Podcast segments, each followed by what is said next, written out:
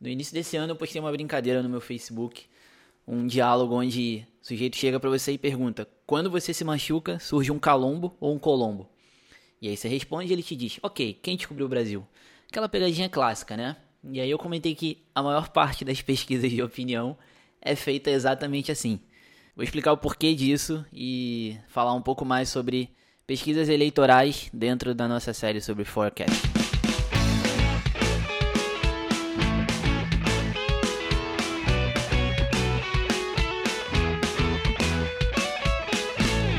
Primeiro para variar, eu quero dizer que eu não sou especialista em pesquisa eleitoral. Tudo que eu estou falando aqui é de orelhada. Afinal, esse é o button clicker justamente para me permitir ficar clicando o botão aleatoriamente aqui sobre qualquer assunto, sem o ônus da responsabilidade.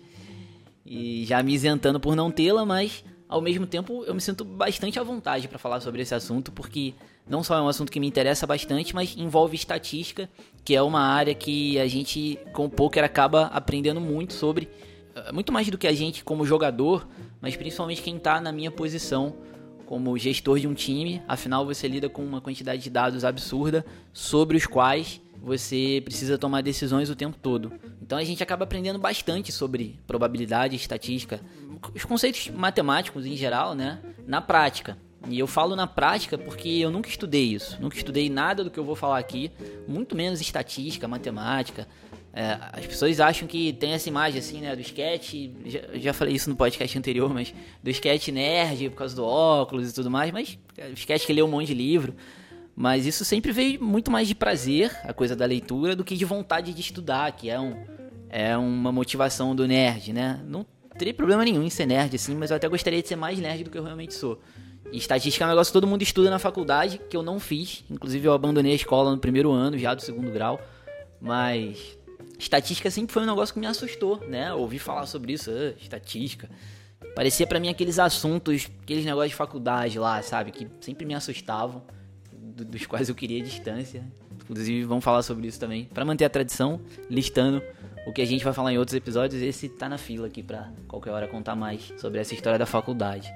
E, mas como eu falei, eu me sinto bastante à vontade, inclusive para se eventualmente alguém que manja bem do assunto discordar de alguma coisa que eu vou falar aqui, coisa que eu sei que vai acontecer, cai para dentro, porque você tem uma grande chance de provar que eu tô errado, inclusive é favorito para isso, mas, mas eu vou brigar, viu? Não, não vou, eu vou encarar. E essa, como eu falei, é uma série de três episódios sobre forecasting. Eu acho que pesquisa eleitoral ajuda muito a entender tudo que eu queria falar sobre forecasting no próximo episódio. E que não vai ser o próximo exatamente, mas enfim, no próximo da série. E eu vejo que muita gente não entende como funciona, né? Inclusive, muita gente do poker que deveria entender melhor sobre esses conceitos pessoas não sacam, assim, vejo muita gente fazendo o questionamento mais clássico, por exemplo, que é, porra, mas eles só entrevistam duas mil pessoas para representar o Brasil inteiro, como assim, né? E então acho que muitos de vocês vão ouvir aqui o que vocês já sabem, outros talvez tenham a aprender e matar essa curiosidade. Bom, de que maneira pesquisa de opinião se relaciona com forecasting? Não são a mesma coisa, obviamente, são coisas bem diferentes, inclusive.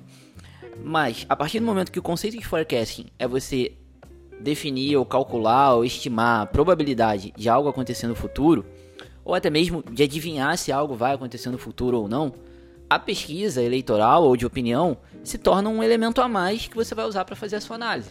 Eu sempre cito o exemplo de uma corrida, uma corrida de Fórmula 1. Você tem ali um cara em primeiro e um cara em segundo, com uma diferença de, sei lá, 5 segundos de um pro outro. Aí eu te pergunto, quem vai ganhar a corrida? Aí você vai falar, pô, o cara que tá em primeiro, né? Ele é o favorito, pelo menos. Mas para você me dizer qual a probabilidade disso acontecer, falta informação. Você teria que saber qual a velocidade de cada um na última volta, quais as condições do carro de cada um, de que maneira cada carro desempenha melhor naquelas condições da pista, se está chovendo, se não está, se já trocou o pneu, se não trocou.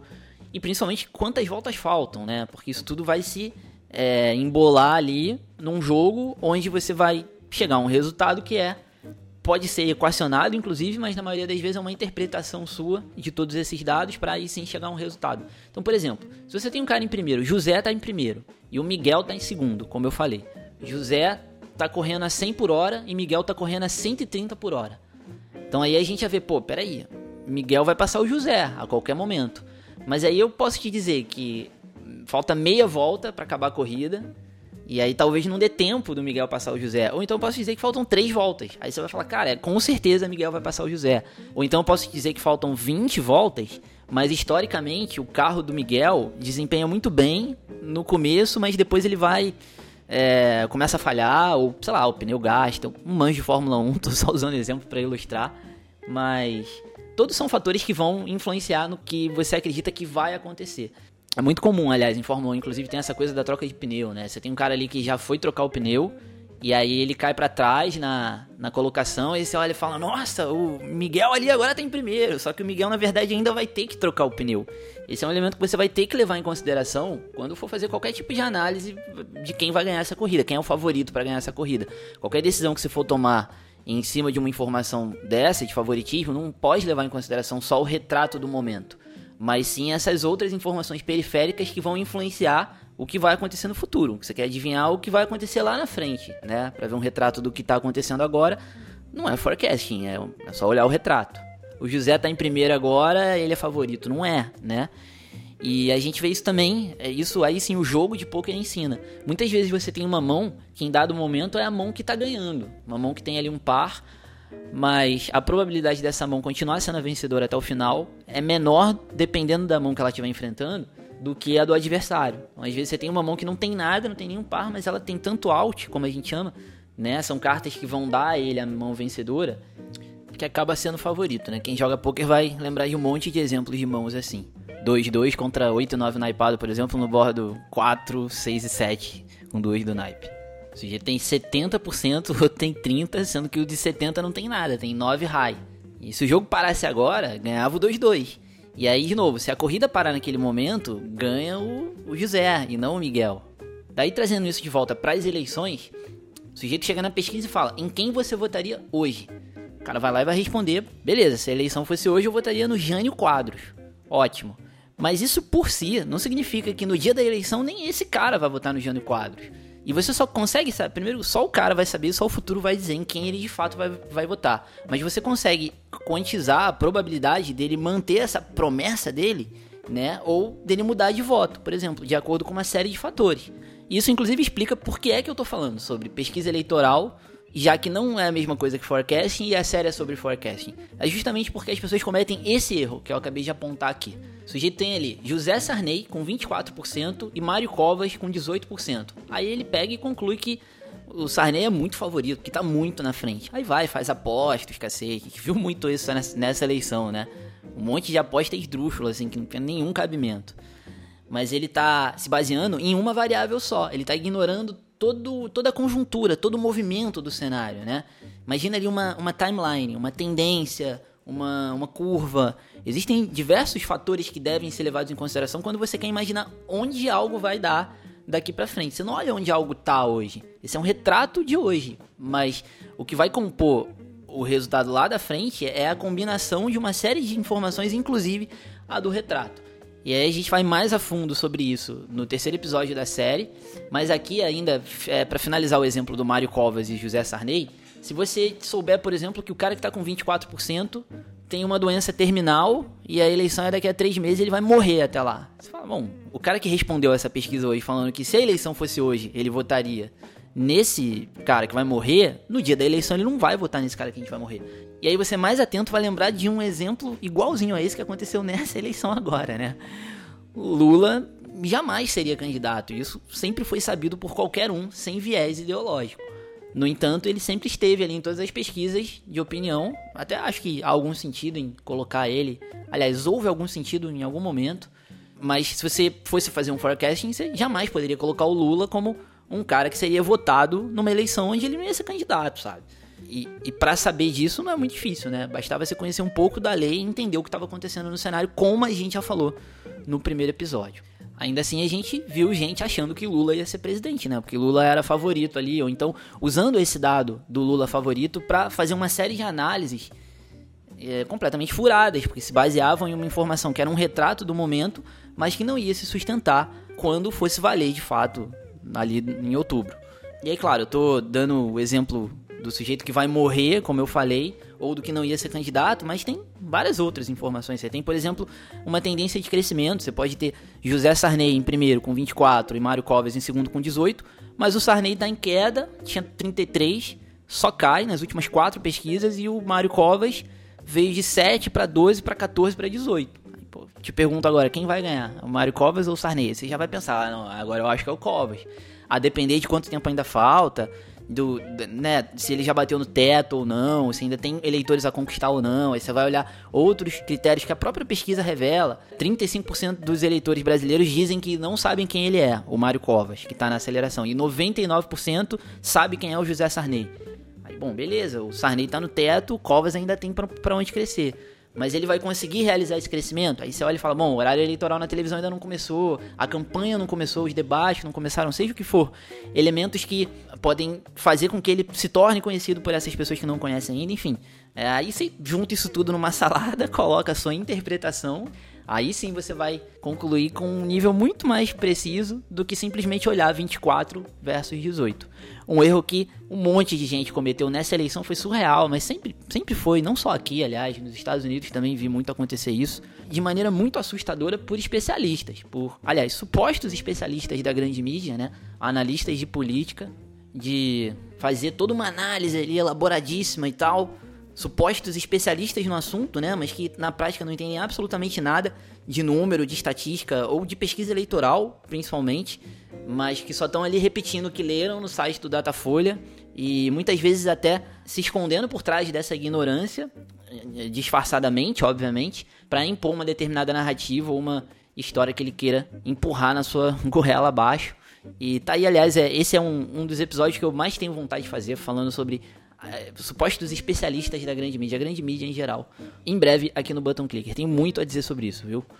Mas vamos lá, como funciona uma pesquisa eleitoral? E aí, mais uma vez, eu estou usando a eleição do Bolsonaro, nessa série de três episódios, como pano de fundo para ter exemplo, para citar e exemplos mais frescos na cabeça de todo mundo. Porém, a ideia é falar sobre o conceito de forma geral. Então, mesmo que eu falo sobre pesquisa eleitoral, vai valer sobre qualquer outro tipo de pesquisa de opinião a melhor analogia é você imaginar uma sopa. A analogia mais usada. A da sopa e a do, do sangue. Mas vamos começar pelo prato de sopa.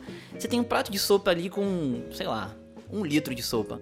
Não sei se cabe um litro de sopa num prato. Não, não deve caber, né? Deve caber menos de meio litro, com certeza. Não, não tenho a menor ideia, mas enfim. Você tem 300 ml de sopa num prato mas se você quiser saber quais são os ingredientes usados nessa sopa, você não precisa do prato inteiro. Você pode pegar uma colher de sopa, desde que essa colher tenha uma representação equivalente à do prato todo, que é o que se chama de universo estatístico. Ou seja, você vai pegar um extrato desse prato que tem ali um pedaço de cenoura, um pedaço de arroz, um pedaço de ervilha, um pouco de sal, na mesma proporção de todo o prato.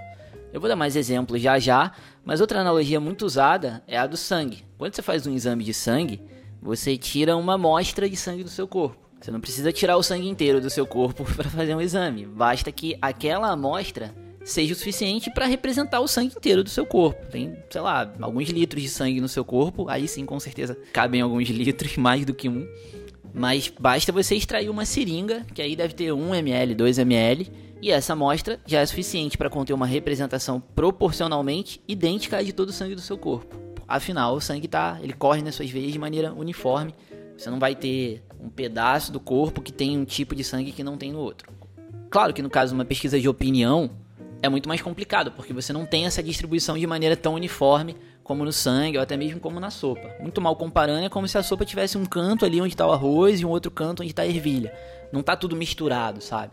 Então você precisa se certificar, primeiro, de que você sabe qual a quantidade total dos ingredientes na sopa, para que aí sim você sabendo que tem, por exemplo, a mesma quantidade de ervilha e de arroz, na sua colher tem que ter a mesma quantidade de ervilha e de arroz. Ou seja, esse é o extrato que vai representar o universo. Então, antes de tudo, você precisa ter acesso a esses dados que representam o todo. Você precisa saber quantas ervilhas tem no prato inteiro, quantos arroz tem no prato inteiro. E você precisa saber quantos homens tem no Brasil inteiro, quantas mulheres, quantos quantos torcedores do Botafogo, do Fluminense, quantos altos, quantos baixos, quantos empregados, desempregados. Variáveis essas que vão fazer parte do seu modelo. Esse seria aí o terceiro elemento que é o mais importante de todos, que é você definir para a pesquisa que você está querendo fazer, para o tipo de pesquisa que você quer fazer, você vai definir um modelo ali, né? é, baseado em quais variáveis você acredita que influenciam ou não a variação de opiniões do público que você vai entrevistar. Vamos ficar só no exemplo da pesquisa eleitoral, para simplificar. Você acredita que o sujeito ser torcedor do Botafogo altera significativamente o voto dele?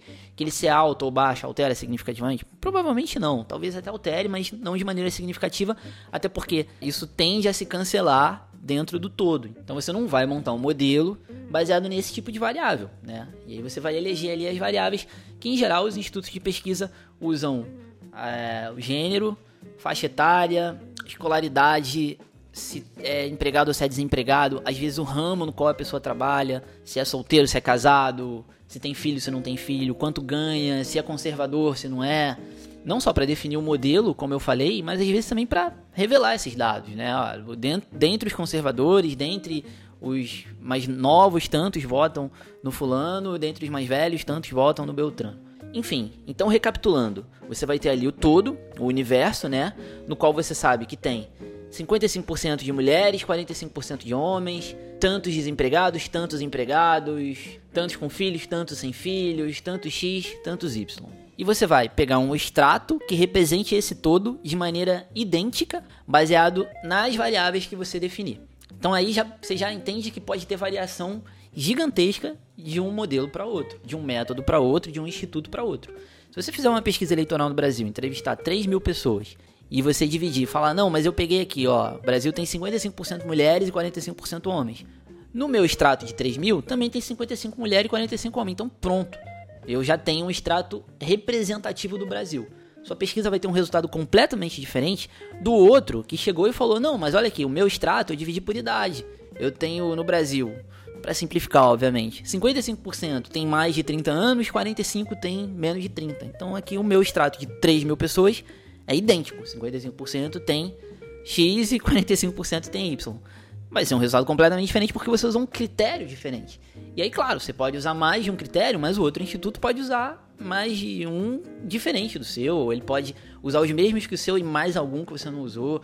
E eu acredito que esses pontos de cara já expliquem boa parte das distorções e das confusões que a gente vê muita gente ter, e principalmente das diferenças entre um instituto e outro. Mas vamos lá, recapitulando. Então você estabeleceu qual é o seu método. Vamos supor que você vai fazer como o Datafolha, o Ibope, vai definir que é gênero, faixa etária, escolaridade, é, empregado desempregado e só, por exemplo. A partir daí, você vai definir qual amostragem estatística é suficiente para representar esse todo.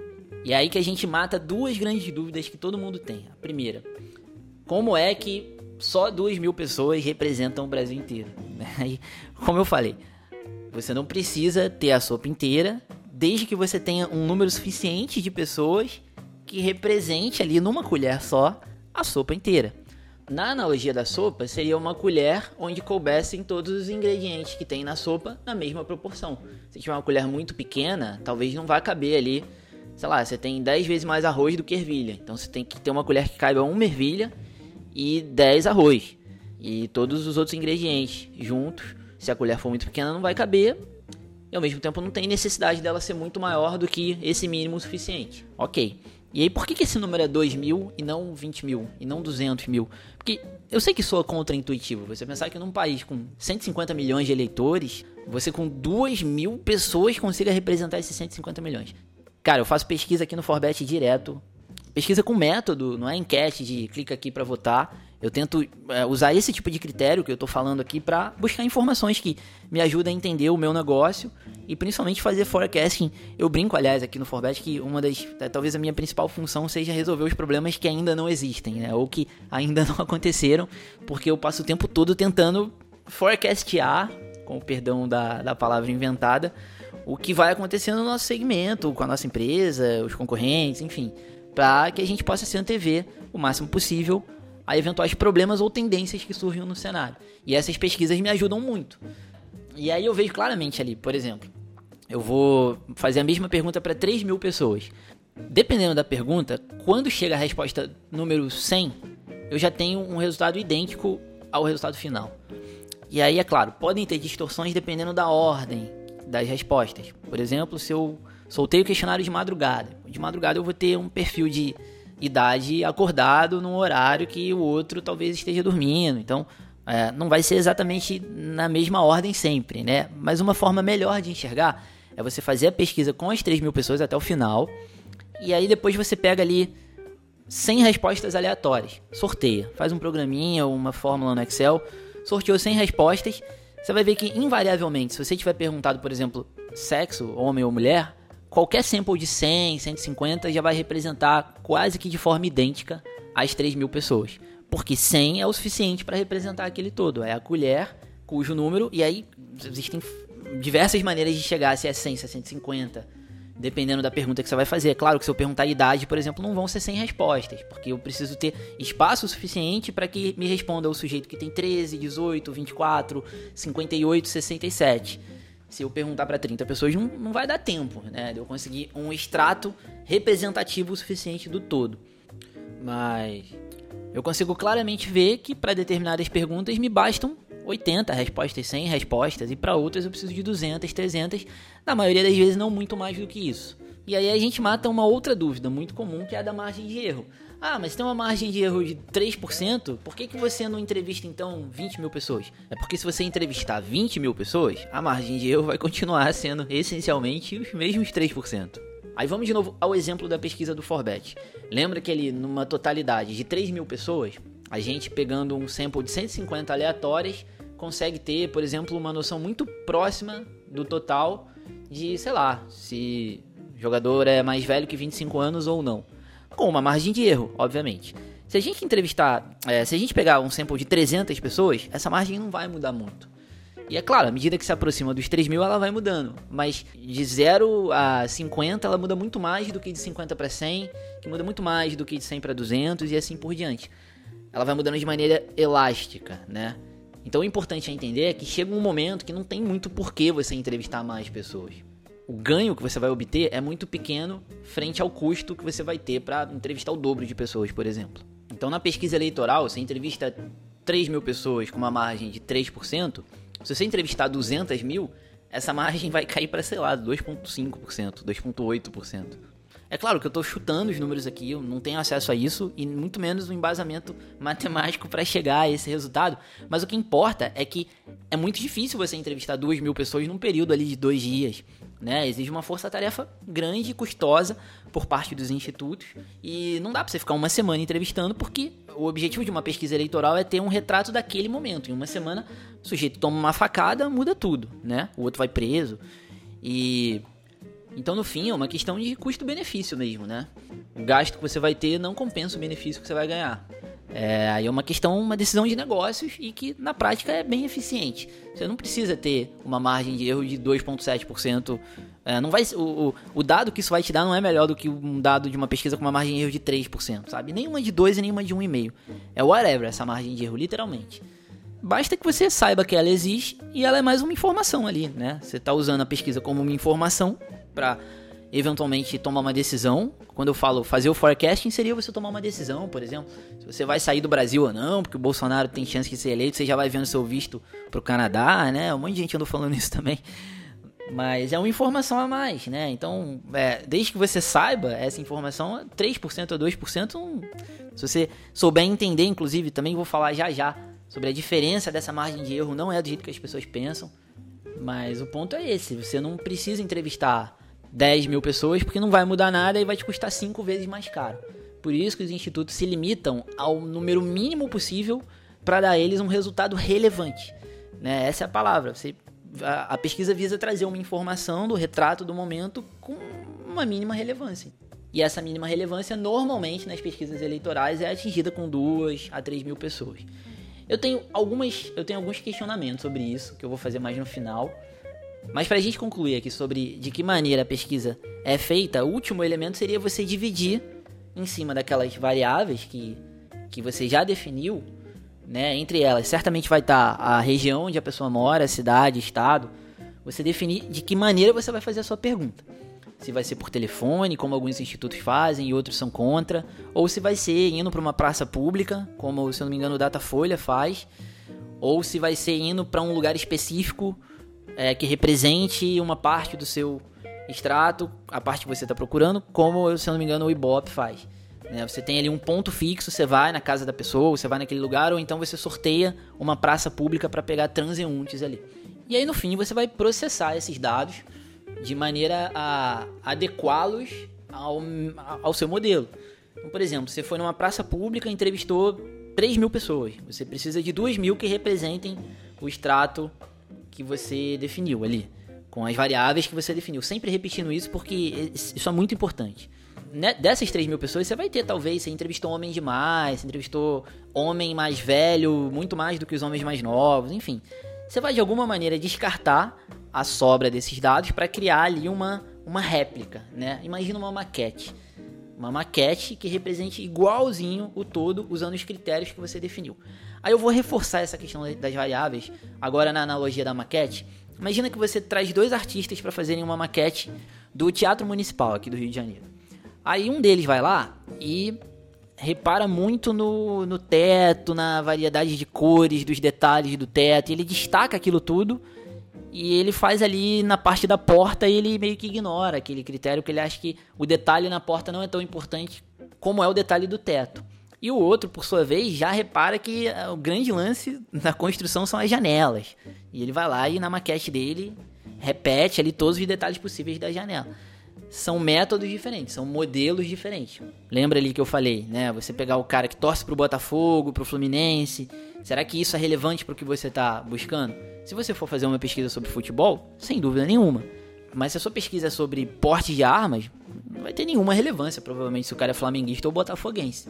E de que maneiras um instituto pode entender que critério é importante ou não é. Ele pode simplesmente testar. E isso é o grande, é o lance mais legal com estatística. Você pode testar tudo o tempo todo. Quando você está definindo um modelo para qualquer coisa, você, beleza, você tem, tendo os dados à sua disposição, você cria um modelo e testa. Você chega ali, por exemplo, e pergunta para mil botafoguenses de 17 a 19 anos do sexo masculino moradores do Rio de Janeiro. Você é a favor ou contra o porte de armas? Aí 55% respondem que sim. Aí você vai para mil vascaínos, mil flamenguistas da mesma faixa etária da mesma cidade. Se você perceber uma variação significativa, você pode concluir que talvez isso seja devesse fazer parte do seu método. Se você não perceber variação nenhuma, que provavelmente é o que vai acontecer, você ignora, esquece e você vai atrás de outro critério. É o mesmo princípio do método científico, né? Você tem ali um grupo de controle, um grupo de comparação, enfim. Então acho que ficou bem claro agora, né, o porquê duas mil pessoas são o suficiente e principalmente como essas duas mil pessoas podem representar o resultado real, muitas aspas no real, claro, da população de 150 milhões de eleitores. Aí muita gente comenta assim também, pô, mas eu não conheço ninguém que respondeu uma pesquisa. Você já respondeu uma pesquisa? Eu, eu nunca respondi. Ninguém da minha família nunca respondeu. Claro, cara, você tem duas mil pessoas sendo entrevistadas, uma amostragem de 200 milhões de pessoas, né? Um em cada 10 milhões para cada pesquisa. E sim, cara, tem um monte de gente que relata, pesquisa no Twitter lá, vai lá, respondi pesquisa, respondi Ibope. Pesquisa essas palavras-chave que você vai ver que tem um monte de gente que estava andando na rua e foi entrevistado. Mas eu vejo muito, é, eu não vou chamar de mitos, mas muitas curiosidades sobre as pesquisas que não, não vejo se falar muito sobre. Talvez porque as pessoas não entendam ou porque acham que não, não vão entender, mas uma delas, por exemplo, é o fato de que você nunca vai saber se uma pesquisa estava certa ou não, uma pesquisa eleitoral. Porque você só pode comparar ela com o resultado final. Mas o resultado final é de um retrato, é de um momento diferente de quando você tirou o retrato. Por mais que você faça ali uma pesquisa na véspera, você sempre vai virar e dizer: ah, não, mas mudou de opinião. Chegou no dia seguinte, os eleitores mudaram o voto. Isso sempre aconteceu e sempre vai acontecer por diversos fatores, inclusive aquele que eu citei da tendência, né? Você tem um cara numa tendência de crescimento, na segunda ele tem 10, na quarta ele tem 12, na sexta ele tem 14, no sábado ele tem 17, no domingo ele não vai ter 17, no domingo ele vai ter 19, provavelmente. E também por uma série de efeitos, aí parte de campanha, às vezes, informações, mas de elementos externos que alteram o voto. Aquela coisa da emoção, né, da virada de última hora, às vezes aquilo faz diferença. Mas é uma coisa que incomoda um pouco a mim, porque os institutos não têm aquilo que a gente chama de accountability. Seria a, a possibilidade de ser responsabilizado por aquilo. Como é que você chega para um instituto e fala assim, cara, o que você fez aqui tá errado, você, você errou. É, não só os institutos, mas já falei dos analistas de TV, os caras erram o tempo inteiro e ninguém chega para ele e fala assim, ô, vai lavar prato, você tá fora, você não é mais comentarista aqui da Globo News, porque você tá errando tudo. Eu trago aqui você para fazer análise, você fala um monte de coisa que você acha e no final tá tudo errado. Não é nada, nada coincide com a realidade. Nada que você fala que vai acontecer acontece. Não, os caras continuam lá, no dia seguinte esquece, continua ganhando salários gigantes, dando palestras, escrevendo livro e tá tudo certo, né? Porque establishment. Mas no caso dos institutos rola um pouco disso também e, e é de uma certa maneira razoavelmente cômoda a posição, né? Você sempre vai poder dizer que o eleitor mudou de voto de última hora. É, um outro elemento que, que é foda, assim, faz-se muita manipulação através da grande mídia é a questão dos votos válidos, sabe? Dos votos válidos, da, da abstenção, dos indecisos. O sujeito vai lá e faz uma pesquisa no meio do primeiro turno e tem, por exemplo, Dilma Rousseff com, sei lá, 30% dos votos totais mas 15% disseram que estão indecisos. Aí ele pega e fala: bom, 30 de 85 dá 35. Porra, como, como eu gosto da Dilma, né, eu vou, vou colocar ali que Dilma tem 35% dos votos válidos. Quando é o, o, o Aécio Neves, aí ele não bota dos votos válidos, ele bota dos votos totais, porque ele não gosta muito do Aécio Neves, por exemplo, e ele coloca o número que pareça menor. Cara, eu vi isso sendo um esculacho, assim, nessa eleição, cara determinados veículos fazendo isso na cara de pau extrema, sabe? E aí vem aquele papo, ah, mas o Globo é de direita, o Globo é Bolsonaro, o Globo é PT, o Globo é PSDB. Não importa. O que importa é que dentro do Globo, ou da Folha, ou de onde for, tem pessoas. E tem uma pessoa que escreve a manchete, sabe? O sujeito vai escolher se ele vai colocar aquela manchete dizendo Dilma chega a 35%, ou se ele vai colocar a manchete dizendo Dilma chega a 30% dos votos totais ou dos votos válidos, e vice-versa. Então prestem bem atenção quando vocês virem os dados, vai olhar assim, né? Não, não lê só a manchete para tirar a conclusão e fazer a apostinha de que o Bolsonaro não vai nem pro segundo turno, que nem você. Tenho certeza que alguém que tá me ouvindo fez essa aposta e se arrepende, obviamente. Se não quiser cometer esse tipo de erro de novo, abre a porcaria do link, principalmente vai na fonte, cara, porque mesmo a matéria às vezes omite esses dados e manipula, não é só na manchete. Eu já cansei de ver matéria de jornal e de revista que é, da maneira que o texto é disposto, é, é, claro, os caras vão acabar colocando em algum momento ali, porque ele tem que dizer se, se, se ele listar os percentuais todos, você vai poder somar e vai ver, mas no texto ele meio que de uma certa maneira manipula a tua percepção se fulano tá com mais votos ou menos votos, sabe? Se fulano cresceu ou caiu na pesquisa, por exemplo. E, e aí, dentro dessa coisa da abstenção é outra também que nessa eleição, acho que até alguns analistas, principalmente os da mídia independente, que é, em geral, o cara que é um analista independente se destaca pela qualidade da análise que ele faz. Porque afinal ele não é ninguém. Ele é um Zé Mané que tem um blog ou que escreve para um sitezinho pequeno.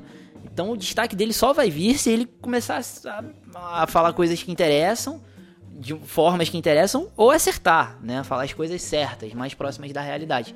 Não vem porque ele tá num veículo gigante, sabe? Onde você é meio que obrigado a a consumir a informação daquele cara porque se ligou na televisão e, e é o que tem ali, é ele que tá ali.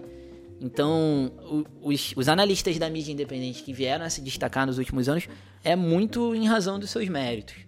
E eu vi eles, eles todos citando essa coisa da abstenção que a grande mídia não citava muito. Que é o seguinte, quando você está fazendo uma pesquisa, você não sabe, é, você sabe o indeciso, beleza? Você tira ali, ah, Bolsonaro tem 35% dos votos válidos, porque você descontou brancos, nulos e indecisos.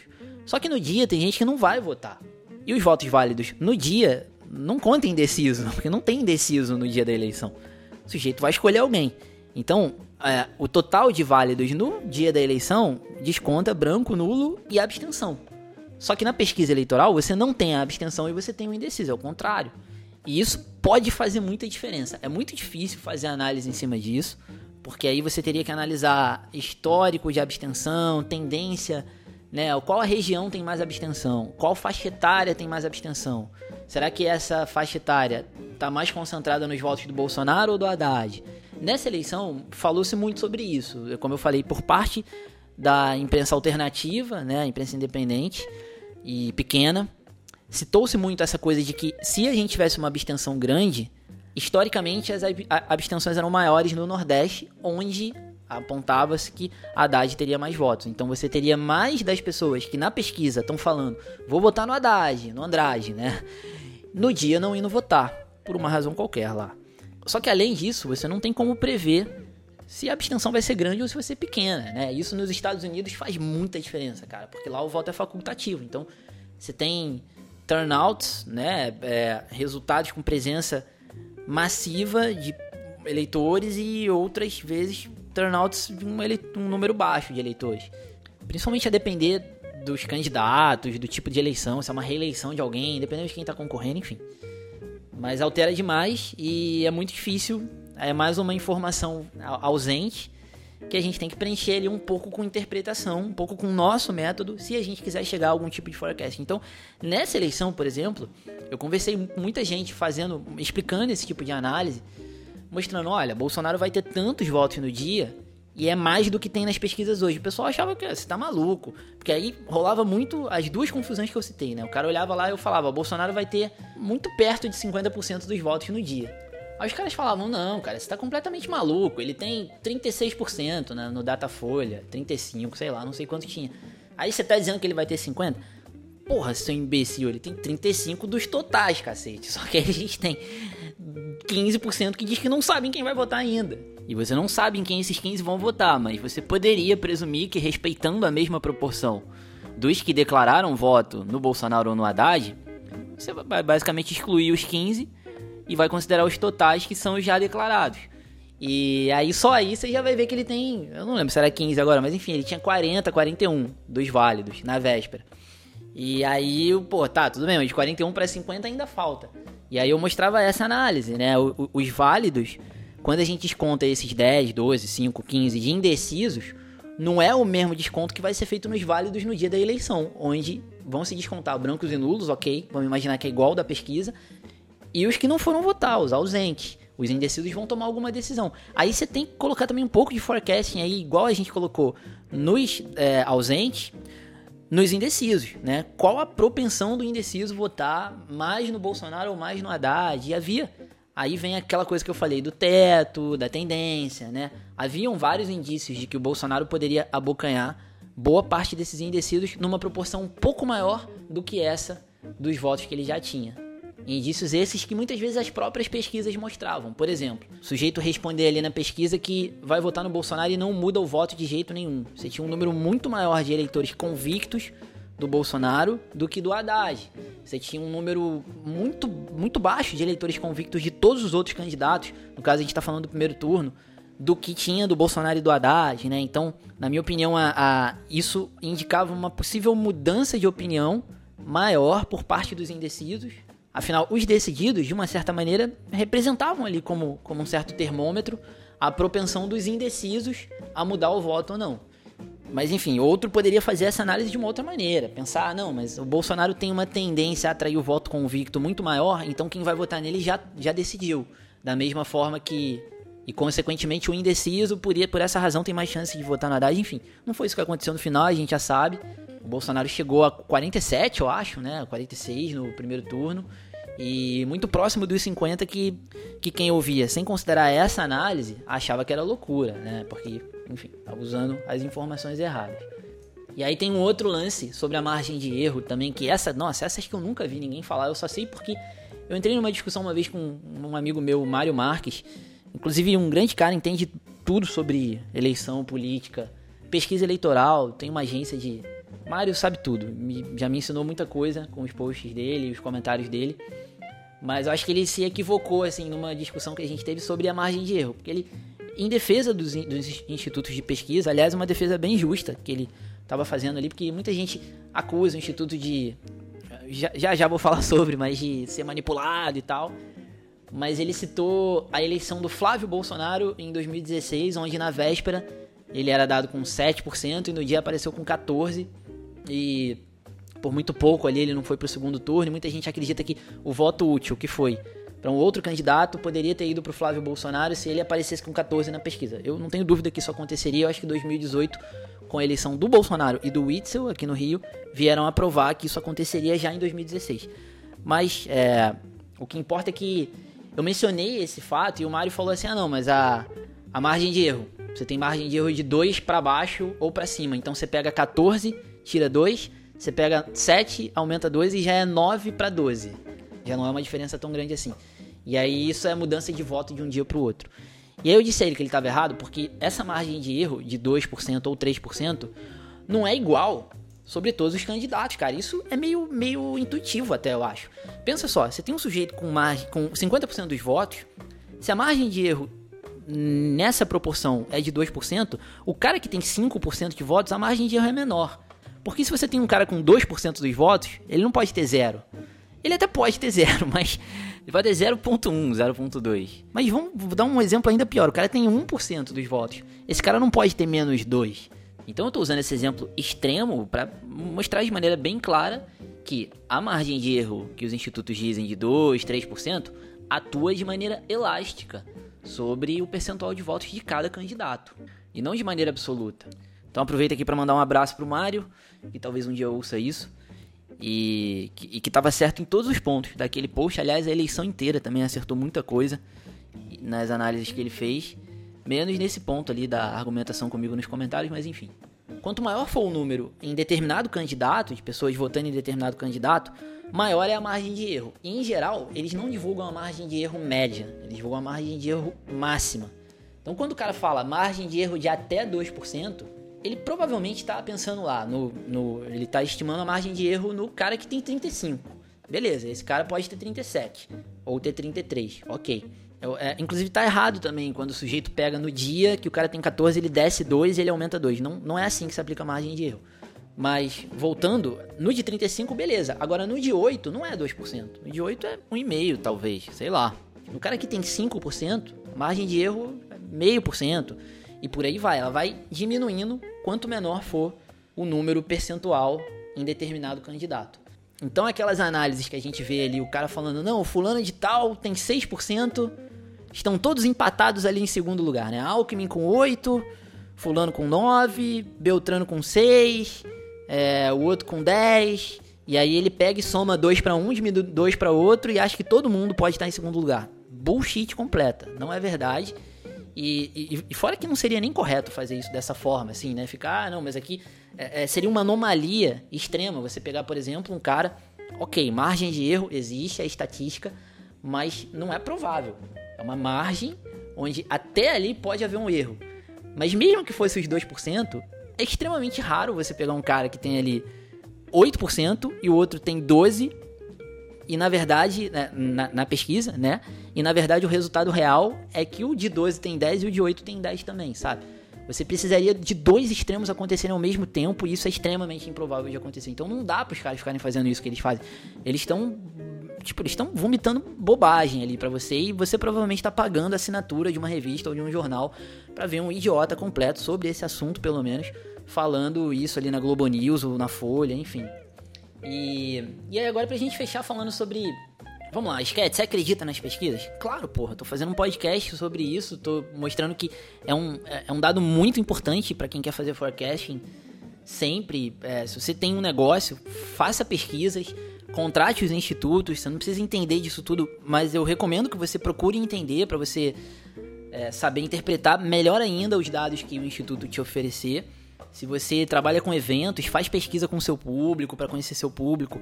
É, vou citar de novo meu amigo Clemente, ele falou esse dia de um empresário de uma banda, ele perguntou para esse empresário de uma banda tá no mercado aí há 30 anos, super conceituado, uma das maiores bandas do Brasil. Um empresário, inclusive, muito competente também, mas virou pro Clemente, o Clemente virou para ele e falou: "Quem é o público da sua banda?" E ele falou: "Ah, é o cara que come pizza fora de casa no fim de semana."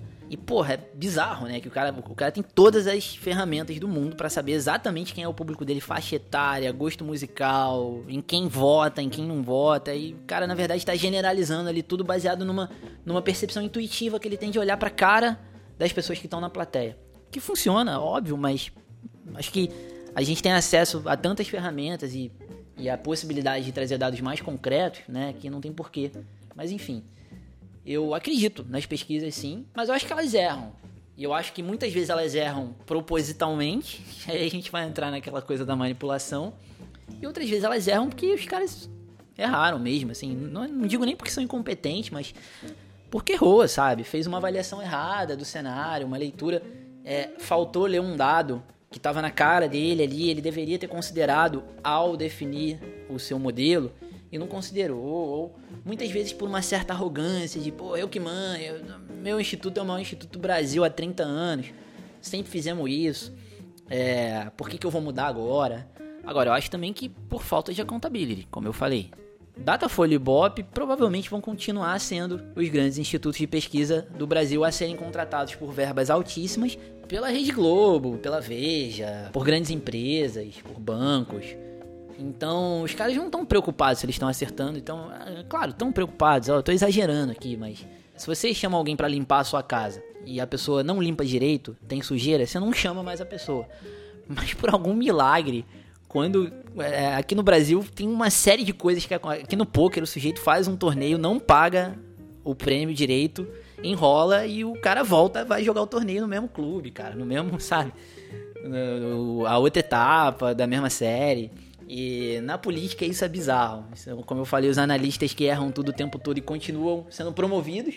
Os políticos, que né, é bem fácil você fiscalizar se as promessas de campanha foram cumpridas ou não. E o cara vai lá durante quatro anos, pode até fazer um bom mandato, mas não cumprindo o que ele prometeu na campanha e volta quatro anos depois, a gente vai lá e vota de novo, sabe? Acho que no Brasil, curiosamente, a gente só cobra o futebol mesmo, né? O time perde uma partida e já tá todo mundo lá fora fulano, troca dirigência, queremos jogador.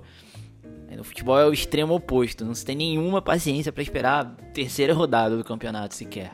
Talvez porque pra gente só o futebol importe mesmo, né? Vai saber. E no caso dos institutos de pesquisa é igual, né? O cara vai lá, erra tudo, mas ano que vem a gente vai estar tá lá de novo super curioso para saber qual é o resultado da pesquisa nova do Ibope ou do Datafolha. Mas assim, eu acho que tem algumas razões para esses erros acontecerem, sabe? E quando eu falo de erro, inclusive eu não tô falando daquele erro assim que, porra, aconteceu isso na eleição do Donald Trump. É, nos Estados Unidos se faz muito forecasting. Tem empresas de consultoria que é, definem a probabilidade de algo acontecer. Acho que lá eles são mais educados do que a gente, entendem melhor os conceitos estatísticos, entendem que não é só pesquisa eleitoral que você tem que fazer quando você quer hum, descobrir a probabilidade de algo acontecer no futuro. Lá eles têm a tradição dos mercados de aposta, que são muito fodas. Vou falar mais sobre isso no terceiro episódio da série. São muito fodas para ajudar a gente a definir através da sabedoria da população, né? The wisdom of crowds. Então o pessoal tá bem acostumado a entender que o Chelsea contra o John Jones tem 58% de chance de ganhar e aí quando ele é, na pesagem do dia anterior o peso apareceu maior ou menor, sei lá, a chance dele diminuiu para 54, sabe? É, eles lidam com esse tipo de informação com uma frequência muito maior do que a gente. As apostas vão ser legalizadas no Brasil muito em breve. Acho que daqui a 30 anos a gente pode chegar perto disso. Mas nessa eleição do Donald Trump, a gente viu muitos analistas de forecasting colocando a Hillary com 99% de chance de ser eleita. E outros com menos que 99, claro, mas todos ali, tipo 95, 90. E no dia não foi isso que aconteceu, como todo mundo sabe, obviamente, a não ser que você esteja ouvindo isso em 2015, o que eu acho muito improvável, mas vai saber, né? Então, ficou muito aquela coisa de assim, ah, os caras é, erraram feio. Só que assim, tudo que tem 99% de chance de acontecer, 1% das vezes não acontece. Né? Então, você não pode garantir que aquilo estava errado. Aquilo talvez estivesse certo. Porque o cara não falou 100%, ele falou 99%. E o que, que, falou 95 mais ainda, sabe? E a gente que joga poker sabe disso melhor do que ninguém. Você tem mãos ali que tem 90% de chance de ganhar e não ganham, né? Você não fica, nossa. Na verdade, tem alguns idiotas que ficam até. Não, não são jogadores regulares nem profissionais, claro, mas o cara fala que é roubado, que não tinha como ele perder aquela mão. Mas ele, ele perdeu duas vezes um 90-10. Ele acha que é impossível isso acontecer, que com certeza ele foi roubado. O site é armado para ele perder.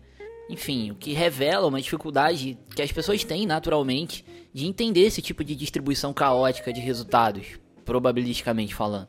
E aí não à toa, né, a gente viu isso mais do que em nenhum lugar aqui no Brasil. Os analistas, mesmo os analistas que costumam acertar, os que eu citei, fazendo cagada gigante, assim, ao zombar de quem falou que a Hillary tinha 95% de chance de ganhar as eleições, porque a, é, os caras não estavam dizendo que ela ia ter 95% dos votos, sabe?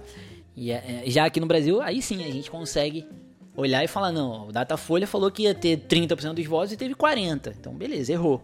E, e, vem daí de novo, né? Lembra quando eu falei da confusão que analistas fazem? A gente viu isso na grande imprensa, na média imprensa, na pequena imprensa, na não imprensa. Todo mundo confundindo os forecasters que definiam a Hillary com mais de 90% de chance de ganhar, com pesquisa, achando que errou feio, né? O cara pode ter acertado em cheio e você não vai saber.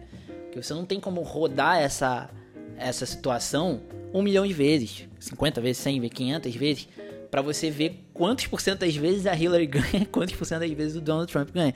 Em universos paralelos, a Hillary ganha a eleição muitas vezes, sem dúvida nenhuma, com determinadas coisas que aconteceram, enfim. Agora, claro, eles podem também ter errado. Tem, não estou descartando, eu acho inclusive que erraram sim, mas não, não por essa razão, não dessa maneira que os analistas. Porque, porque o erro fundamental não é o percentual que ele, que ele colocou, o erro estaria na, na análise, estaria no fundamento. Né? O sujeito esqueceu de contar, vou dar um exemplo de um erro grosseiro, que obviamente não aconteceu, mas esqueceu de contar com o fato de que, sei lá, no estado tal o turnout historicamente vem sendo cada ano que passa maior. Aí ele olhou ali o histórico do ano anterior, sem considerar que poderia aumentar na eleição desse ano. Um erro de método, né? Um erro que deixou de é, ignorou uma informação, deixou de considerar uma informação relevante ao fazer o forecasting. Mas aí o sujeito ia colocar ali de 60, da Hillary ia virar 58, talvez 57, enfim.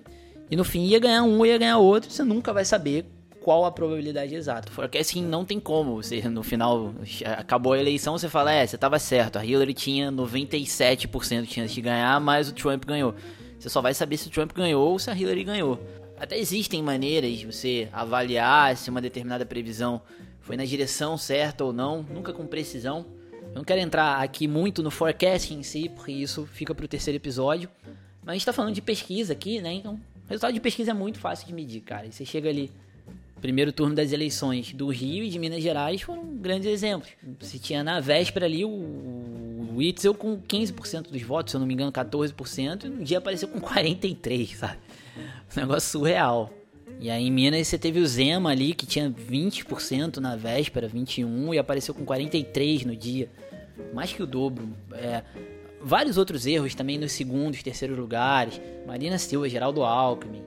São ótimos exemplos também. É claro, os caras vão sempre falar: ah, não, mas teve uma crescente ali do Whitson na reta final. Beleza, teve, sem dúvida teve, do Whitson ou do Zema. Mas não é só isso. Isso não reflete. É porque, porque eles demoraram a captar isso, né? Então, por exemplo, esse ano a gente teve pesquisas do Ibope e do Datafolha mostrando resultados com muita discrepância um, um do outro. Então, ok, vamos partir do princípio que os erros do Whitson e do Zema, do Bolsonaro até do Dória em 2016, na eleição municipal, do Flávio Bolsonaro aqui em 2016 também, são tudo mudança de voto de última hora. Então o que, que explica uma discrepância de votos tão grandes entre o próprio Ibope e Datafolha? O Bolsonaro teve casos que subia pontos em um e descia no outro, sabe? O Ibope, se eu não me engano, na semana final, o Bolsonaro caiu três pontos e o Datafolha tinha subido. E era feito no mesmo período, cara. Tinha uma diferença muito pequena, mas que não tinha nada que justificasse. Ou então as pesquisas do Instituto Paraná, que por sinal foi um instituto que teve resultados muito mais próximos do resultado real em todos os lugares. No primeiro turno, no segundo turno. Enfim, sempre teve diferenças gigantescas para os outros institutos. E o Paraná é um instituto que usa um método, usa métodos diferentes. É, alguma dessas estava errada, né? Obviamente. A gente teve vários exemplos de diferenças muito grandes, cara. Como eu falei, não é tipo cinco pontos é uma diferença muito grande. Não é margem de erro, sabe? Principalmente quando ela vem consistente. Se você pegar todas as pesquisas do Instituto Paraná, o Bolsonaro tinha mais votos. Então você vê claramente que o método deles era enviesado para o Bolsonaro. Pode ser que tivesse errado até. Não estou dizendo que o método deles é o certo. Se acabou se comprovando certo no resultado, principalmente do primeiro turno. Mas é, é uma diferenças muito grandes, né? Diferenças que às vezes não são só do número absoluto de um candidato, porque você tem mais para um e menos para outro. Um exemplo ali, você tem 35 no Bolsonaro no Paraná e 25 no Haddad. Aí no Datafolha você tem 31 para o Bolsonaro e 28 para o Haddad. A diferença não é de 35 para 31, existem duas diferenças. É claro, uma reflete a outra, mas não necessariamente. O voto de um pode sair numa pesquisa dessas e ir para o Ciro, para o Alckmin, enfim. Quando ele necessariamente sai de um e vai para o outro, você, fica meio grilado. Por isso que muita gente desconfia, inclusive de manipulação. Aí eu acho que é, pode haver uma manipulação, sim. Porque a gente. E, e aí não seria uma manipulação do tipo, foi comprado, é petista. Não tem nada disso. No fim das contas, todo mundo quer ganhar dinheiro e ter sucesso. Ideologia só vem em primeiro plano para quem discute no Facebook. É, um instituto de pesquisa que eventualmente decidir manipular as suas pesquisas vai fazer por interesse comercial, que eventualmente pode estar alinhado ao de determinado partido ou de determinada corrente ideológica, sim. Mas você precisaria de uma teoria da conspiração muito grande, assim, para concluir que o Datafolha e o Ibope são comprados pelo PT, porque, cara, é muita gente tem que estar envolvida, sabe? Essa é a definição clássica de teoria da conspiração. Muita gente tem que saber e não falar nada e participar do, conspirar para para aquela manipulação. Não, não, acredito nem um pouco que isso aconteça. Acredito em algumas teorias da conspiração, mas não, não nessa. Agora, eu acho que o Datafolha tem um viés. O Datafolha tem o Ibope tem um viés, o Instituto Paraná tem um viés. Ele tem muitas vezes um posicionamento de mercado que ele quer indicar ali com o próprio resultado diferente dos demais. Quem garante que não é uma estratégia de marketing de um instituto menor, como o Instituto Paraná, para aparecer, entregar resultados diferentes dos outros, né? Todo mundo fala, opa, peraí, esse cara aqui tá falando que eu tenho 89 milhões de por cento, pô. Vamos ficar de olho nele aqui porque eu gostei dele. Pode ser eu, então às vezes determinada empresa acredita que determinado governo pode ser mais interessante para ela. Diversos interesses podem entrar em questão não para mudar um resultado, não para chegar ali e falar assim, ó, deu 58 42, mas bota aí 53 47. Não é isso. O que o cara vai fazer é optar por um determinado método. Aí por isso que eu reforcei aquele lance ali no começo, sabe, do das variáveis que alteram completamente o resultado. Ou seja, dependendo de que modelo você montar, dependendo de que variáveis você colocar nesse modelo para montar o seu extrato, você vai ter um resultado diferente e você pode saber disso já, né? Se você trabalha com isso há mais tempo, se você já fez alguns testes, ou até mesmo você pode fazer um teste. Em cima desse teste, você é, montar um extrato para uma pesquisa seguinte de maneira diferente, enfim. Claro que não é uma bagunça assim também, você não, o cara não chega e muda de uma semana para outra o método, não é isso que ele vai fazer, mas mas ele tem literalmente o poder de influenciar o resultado.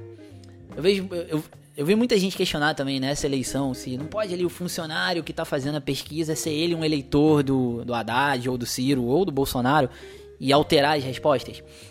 Teoricamente, ele não pode fazer isso porque existe um processo de checagem por amostragem aleatória por telefone posterior a essa pesquisa. Então, Joãozinho vai lá na rua e fala pro entrevistado: Ô, oh, vai votar em quem? Fulano. Ele vai lá e preenche no iPad, beleza, chegou em casa. Depois o instituto vai ligar pro entrevistado e vai falar: Ô, oh, Zé Miguel, respondeu que vai votar em quem lá no dia que o Joãozinho te perguntou? Você respondeu Fulano mesmo? Pra ver se tá certo, né? Então, não vejo funcionário alterando isso. E se fizer, é uma coisa mais ocasional ali, eventual. Tenho certeza que já aconteceu bastante, inclusive, principalmente em municípios pequenos, que é muito fácil você comprar alguém, né? Vamos colocar dessa maneira comprar um funcionário, por exemplo, de um instituto. Mas é, hoje os institutos garantem que existe checagem posterior e tal para que isso não aconteça e as perguntas são gravadas num, é, eles levam um tablet ali, um iPad, um, a própria entrevista deve ser gravada em áudio, sabe? De alguma maneira que possa haver fiscalização. O que não significa que isso seja auditada como os institutos tiram onda que são. Eles falam, não, as pesquisas são. As perguntas e respostas são auditadas. Isso é mentira. Porque são auditadas por quem? Pelos próprios institutos, cacete. Então, quando o cara vem dizer, pô, eu não tenho como manipular porque eu próprio audito, e a minha auditoria é a prova de que eu não manipulei. Mas, mas é uma segurança, assim, de que um funcionário não pode catrupiar um instituto. Pelo menos quanto a isso a gente pode ficar bem tranquilo. Uma outra coisa que pode influenciar é a ordem das perguntas. Aí a gente remete àquela frase que eu falei lá no começo. Quando você faz a pergunta estimulada, por exemplo, que é quando o pesquisador lista os candidatos e faz perguntas estimuladas para o entrevistado, você altera todas as respostas que vão acontecer depois. Né? Então, teoricamente, você deveria colocar essa pergunta mais para o final, por exemplo, né? E aí o Datafolha, o Ibope também, mas eles costumam tirar onda assim de que não, a gente faz as perguntas numa ordem que não influencia. Mentira, de novo, porque qualquer ordem influencia. Tudo bem, você pode pegar ali, não, eu não vou colocar a pesquisa estimulada antes da espontânea. Eu vou começar pela espontânea.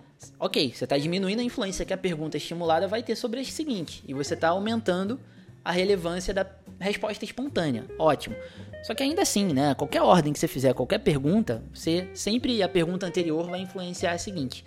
Isso é comprovado em testes cognitivos, que as pessoas têm uma tendência a manter a coerência a partir de uma primeira resposta, sabe? Então, dependendo da, da primeira, ou da segunda, ou da terceira, as respostas seguintes vão ficar muito numa propensão muito maior a seguir qualquer tipo de coerência quando houver alguma correlação do assunto com o que o cara falou antes, porque ninguém quer soar contraditório, né? Você não vai, o sujeito pergunta para você em quem você vai votar, e você fala no Haddad. Aí depois ele pergunta: "O que que você achou do governo do Haddad nessa última gestão?" Aí você vai falar que achou ruim.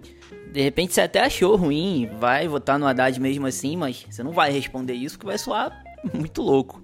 Eu vou lembrar de novo da, da pegadinha ali do Cristóvão Colombo, né? O sujeito quem descobriu o Brasil, Cristóvão Colombo. Ele acabou de responder Calombo, Colombo, Calombo, Colombo, aquilo fica na cabeça.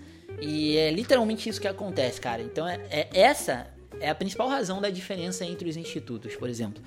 Muito mais do que o método, o extrato, é a ordem das perguntas.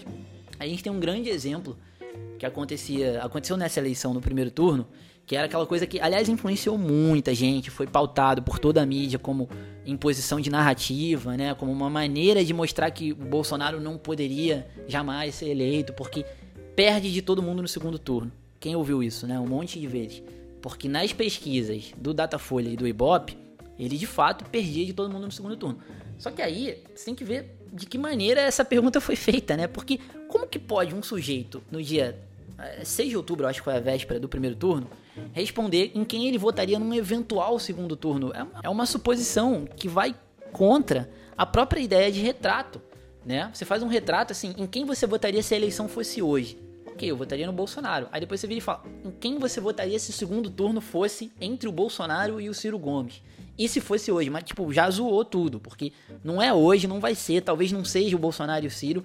Sabe, é muita suposição, é muita condicional. As pessoas não, não têm a capacidade de visualizar o, o eventual. Se você fosse flamenguista em vez de vascaíno, em quem você votaria, sabe? É difícil, né, se colocar em cenários assim, tão hipotéticos e com hipótese dentro de hipótese. E além disso tudo, ainda, principalmente, o que ele respondeu antes vai alterar o que ele vai responder nesse momento. E, cara, era grotesca a diferença, assim. Tinha, tipo, Bolsonaro no Paraná, eu tô chutando, óbvio, porque foram diversos exemplos, não, não precisa ficar pegando exemplo, ah, semana tal, semana tal.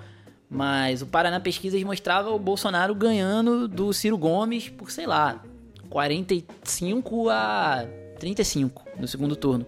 E o Datafolha mostrava o Ciro Gomes ganhando de 40 a 33, sabe? As paradas invertidas, assim, que diferença de 25 pontos, sabe? Isso não é margem de erro, isso não é nada, senão não é nem método. É como eu falei, a ordem e a maneira de fazer a pergunta também. E se você vira para um cara e pergunta em quem você pretende votar num eventual segundo turno, daqui a um mês, ou se você vira para ele e fala assim, em quem você votaria se o segundo turno fosse hoje, isso já muda a resposta. Mas a ordem muda mais ainda, sabe? Se você perguntar em quem o cara votaria no segundo turno, logo depois de perguntar, por exemplo, em quem você não votaria de jeito nenhum, isso vai alterar a, a, essa suposição de segundo turno. Fora que as pessoas têm muita dificuldade, como eu estou falando o tempo todo, de fazer, de visualizar cenários futuros. Ninguém vai conseguir responder em quem ela votaria num negócio que nem aconteceu ainda, sabe? Um cenário novo, uma eleição nova, como muita gente falou. Então o instituto tem que buscar um método, uma forma de perguntar uma ordem que traga um resultado o mais próximo possível do real. Ou então não fazer essa pergunta. Tem instituto que não faz. Mas a gente teve, e aí uma outra evidência disso que eu tô falando, do Instituto Paraná, que na véspera do primeiro turno dava esses resultados aí de Bolsonaro contra Haddad, por exemplo, onde, de novo falar qualquer número aqui, só para exemplificar, Bolsonaro 45, Haddad 35.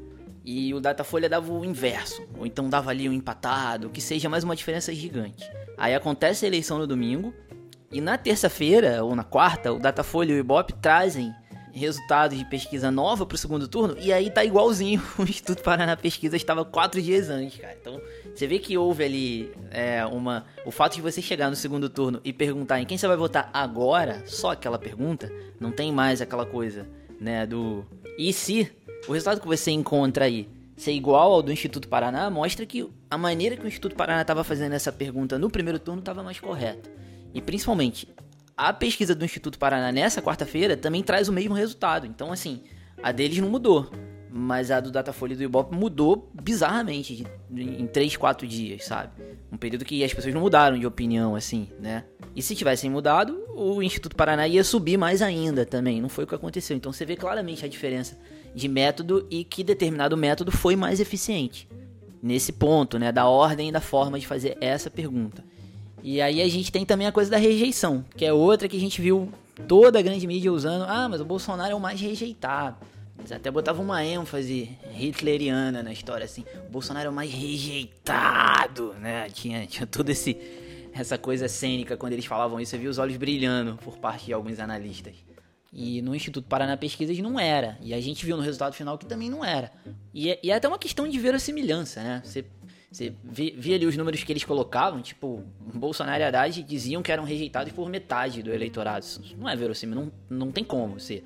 Não tem como, ah, ou eu voto nele, ou então eu não voto nele de jeito nenhum, sabe? Você sempre vai ter o cara que tá no meio termo, que tá, não, eu não voto, mas talvez eu votaria. Então, claramente a forma e a ordem de fazer a pergunta é o que gerava esses resultados bizarros, até porque não era só, a gente não tá falando só de Bolsonaro e Haddad. Tudo bem, é, se você tem um determinado viés para um lado ou para o outro, você vai cair naquela historinha para boi dormir de que, ah, não, mas são os extremos, é por isso que eles são tão rejeitados assim. Mas, cara, o Ciro Gomes era muito rejeitado, o Alckmin era muito rejeitado, a Marina Silva era muito rejeitada. Tipo, a, a, Marina não fede nem cheira, sabe? Quem vai rejeitar a Marina? Quem que vai dizer que não votaria na Marina Silva de jeito nenhum? Né? A Marina Silva era a maior rejeição de todas, 56%, se eu não me engano, chegou a bater.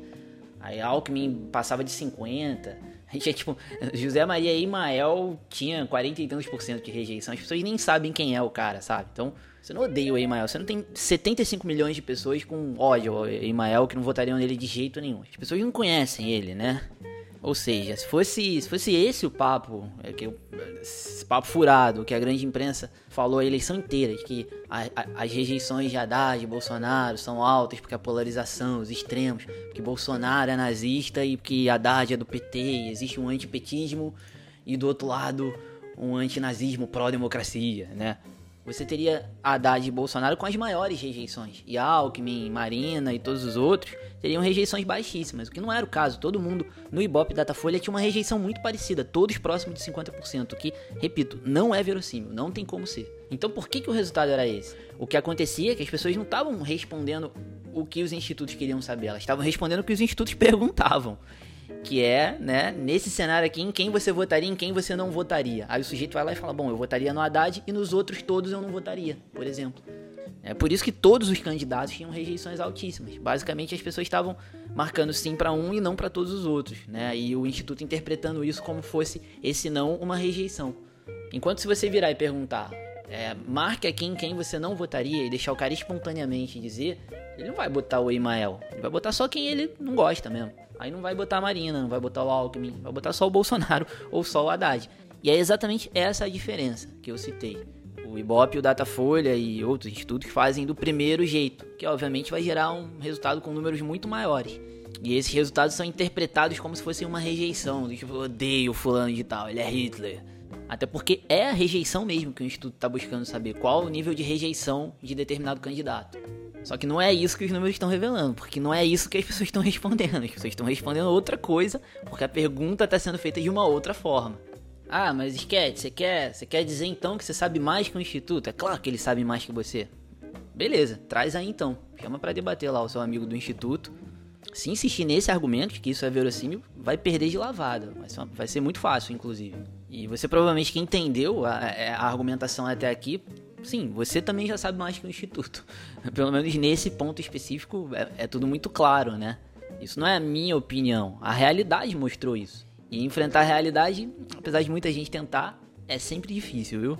Hoje, por exemplo, hoje, dezembro, tem pesquisa que mostra que 75% dos brasileiros são favoráveis, são otimistas, aliás, com o governo Bolsonaro. Então, cadê aquela rejeição toda, sabe? O cara era rejeitado por todo mundo, todo mundo mudou de ideia. não, agora que ele foi eleito eu não rejeito mais, agora eu gosto dele. Hum, ah, eu achava que ele era nazista, agora eu não acho mais. Parece real essa hipótese? Não parece, né? Principalmente quando os ataques intensificaram durante o processo eleitoral e depois da eleição. Seguem, eh, vão ser cada vez maiores os ataques ao Bolsonaro, né? Então agora todo mundo acha que o Bolsonaro é bonzinho e que vai mandar super bem. Pode ter mudado de opinião? Pode, claro, mas não de uma maneira tão grotesca assim e principalmente quando você tem alguém que naquele momento já apontava que a rejeição não era essa, e isso corroborado no dia da eleição e corroborado, por exemplo, por uma pesquisa como essa de hoje, você vê que havia uma diferença de método. E aí, voltando à questão da manipulação, é, também nessas ordens poderia um instituto influenciar o resultado com o interesse de manipular, de influenciar o eleitor, né? A gente sabe o quanto a pesquisa influencia em quem você vai votar no dia final. Mas você pode fazer ajustes dentro da margem de erro, que é uma suspeita que muita gente tem, de pegar ali, Bolsonaro tem 42%. Aí o cara, bom, margem de erro, eu vou dizer que ele tem 40%. E o Haddad tem 34, eu vou dizer que ele tem 36. Beleza. Oscila os dois dentro da margem de erro, apresenta um cenário mais interessante com o alinhamento estratégico da sua empresa, seja qual for o seu interesse. E, e como eu falei, na forma de fazer as perguntas, quais perguntas você vai fazer, em qual ordem. Aí tem uma outra coisa também, né? Essa coisa que se falou muito, porra, incluiu o Lula. O Lula não vai ser candidato, que absurdo. Também acho um absurdo terem incluído o Lula, mas a gente tem que lembrar que muitas vezes as pesquisas, quase sempre aliás, as pesquisas são compradas por um grande veículo de comunicação, a Rede Globo ou a Folha ou o Jornal Globo e a revista Veja, enfim. E esses veículos participam desse processo. Então, você como cliente, você produz um evento lá, uma banda que você empresaria no HSBC Arena. Aí você contrata um instituto de pesquisa para ir lá fazer uma pesquisa com o seu público. Você está pagando, né? Já começa por aí. Então, você naturalmente vai dizer para o instituto o que é que você quer saber das pessoas, né? Você contratou aquilo, cacete. Então, as pessoas esquecem desse detalhe, acham que o Datafolha chegou lá e falou, ah, vou botar o Lula aqui porque Lula é legal. É, eu não sei até que ponto essa é uma decisão de um, mais de um dos lados do que do outro, ou se debatida em conjunto, mas me soa completamente natural que. É, aí tem algumas regras, obviamente, os candidatos que já estão registrados têm que aparecer nas pesquisas regra do TSE, no caso, né? Mas, mas existe uma certa liberdade antes do registro ter fechado para incluir o Lula, incluir o Joaquim Barbosa, como se fez o Luciano Huck. E, e aí eu acho que era interesse dos veículos de comunicação e não acho que tenha viés ideológico nisso, não. Talvez tenha, não sei, mas mas eu imagino que um diretor de um jornal saiba que, que, que, que dá audiência, né? Que, que dá ibope, né? Pra fazer a meta piada, aliás. Colocar o nome do Lula ali porque vai repercutir. Uau, o Lula tem, o Lula ganharia no primeiro turno se fosse eleito. Mas isso acabou servindo, acho que como efeito colateral, serviu a uma narrativa que até hoje a gente ouve, manda gente falando que Lula seria eleito se fosse candidato. Mentira, não seria. A gente pode voltar quantas vezes você quiser, simular em quantos milhões de universos paralelos você quiser, e eu aposto o dinheiro que você quiser apostar que o Lula não seria eleito, Jair Bolsonaro seria eleito da mesma maneira que foi. Talvez com de uma forma diferente, com menos votos, mas não perderia a eleição para Lula jamais. Se você quiser entender o porquê, você ouve de novo o Forecast em parte 1, que tá tudo explicadinho ali de maneira irrefutável, inclusive, cá entre nós. Se você acredita na Glaze Hoffman e não em mim, você não só tá errado, como tá aceitando ser enganado também. Então não, não cai nessa. Mas o último elemento que eu guardei pro final de propósito, porque eu acho que é o mais legal de todos. E é uma maneira de premiar você que tá ouvindo aqui até o final. Aquele Zé Preguiça que largou ali no meio porque não tem paciência para ouvir um podcast de uma hora porque é muito chato, vai perder. Problema dele, mas você vai entender que tem uma razão que pode justificar grandes erros que vem acontecendo nos últimos tempos. Lembra quando eu falei que você precisa saber qual é o universo estatístico? Ou seja, dentre os 150 milhões de eleitores, quantos deles são botafoguenses, quantos são mulheres e todos os outros critérios, as variáveis que você vai definir aí sim no modelo para estabelecer em seguida um extrato de duas, três mil, dez mil, seja quantas forem, pessoas para entrevistar, bom, a parte do universo estatístico você obtém como? Como é que você vai descobrir quantos dos eleitores registrados são homens, mulheres, botafoguenses ou não? Os institutos usam dados do IBGE, que é o chamado censo, né? Então o censo vai na casa das pessoas e pergunta: quem mora aqui? Qual, qual idade? Desempregado ou empregado? Ganha quanto? responde lá uma série de perguntas e é feito o censo demográfico, o censo populacional, não sei exatamente o termo. O último, esse é um negócio muito difícil de fazer, né? O último censo foi feito em 2011. Na verdade, foi feito em 2010 e publicado em 2011. Tem um site censo2010.ibge.gov.br. E aí você já sacou, né? De 2010 para cá, passaram-se pelo menos oito anos, talvez até mais. 8,5, dependendo da data que foi feito o censo.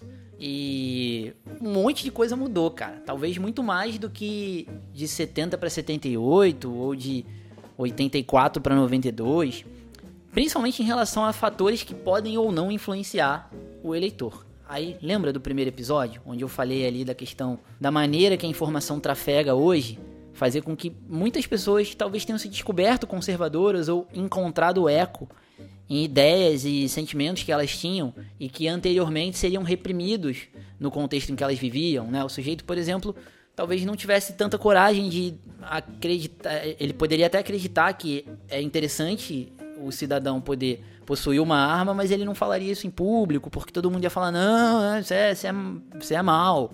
E hoje ele vê outras pessoas falando aquilo ali, ele fala, pô, peraí, eu também penso isso aí. Então, eu não sou louco por pensar isso, eu posso pensar isso. Eu, e isso tem um poder muito foda, cara. Eu consigo pensar aqui em vários exemplos, né?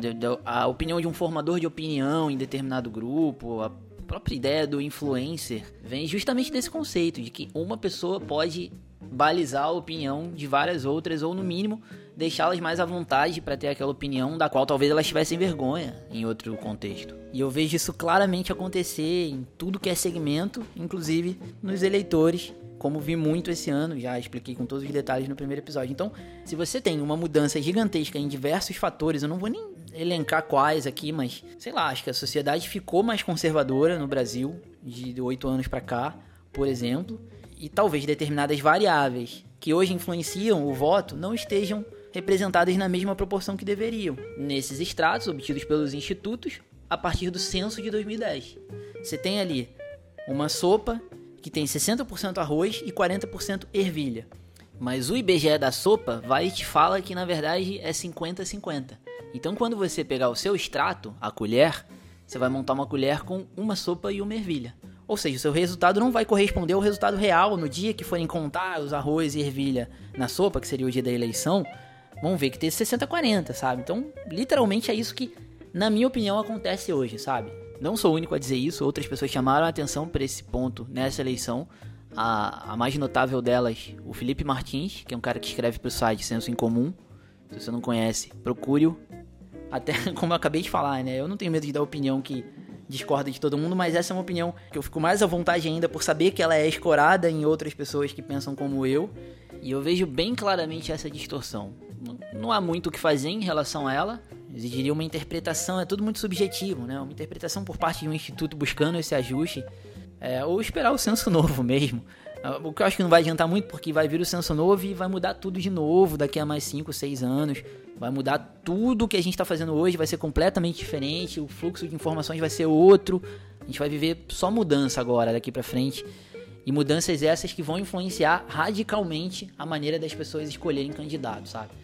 E aí vai ter ainda, claro, os analistas fazendo análise baseado em critérios que eles aprenderam na década de 90, vai ter instituto de pesquisa repetindo o mesmo método, que vem se mostrando cada vez mais propenso a falhar. Né? Não digo nem método errado, mas método sujeito a falhas, método que em determinados cenários eleitorais pode falhar. E aí, por exemplo, né, eu acabei de citar essa diferença de oito anos para cá em relação à sociedade brasileira ter talvez ficado um pouco mais conservadora, ou pelo menos se reconhecendo mais conservadora e ficando mais à vontade para entender os seus sentimentos como um sentimento conservador e, consequentemente, associar isso a um candidato conservador. Inclusive, até permitir o surgimento, talvez, do primeiro candidato verdadeiramente conservador. Então, aí, se você tem esse método que pode falhar, não necessariamente ele vai falhar numa eleição Haddad contra Ciro. Dois candidatos de esquerda, Dilma contra Lula, sei lá. Talvez esse método já fosse propenso à falha na eleição Alckmin versus Lula que é, como eu já falei, né, esquerda contra esquerda ali, a esquerda moderada contra a esquerda radical, a esquerda que privatiza contra a esquerda que estatiza, né?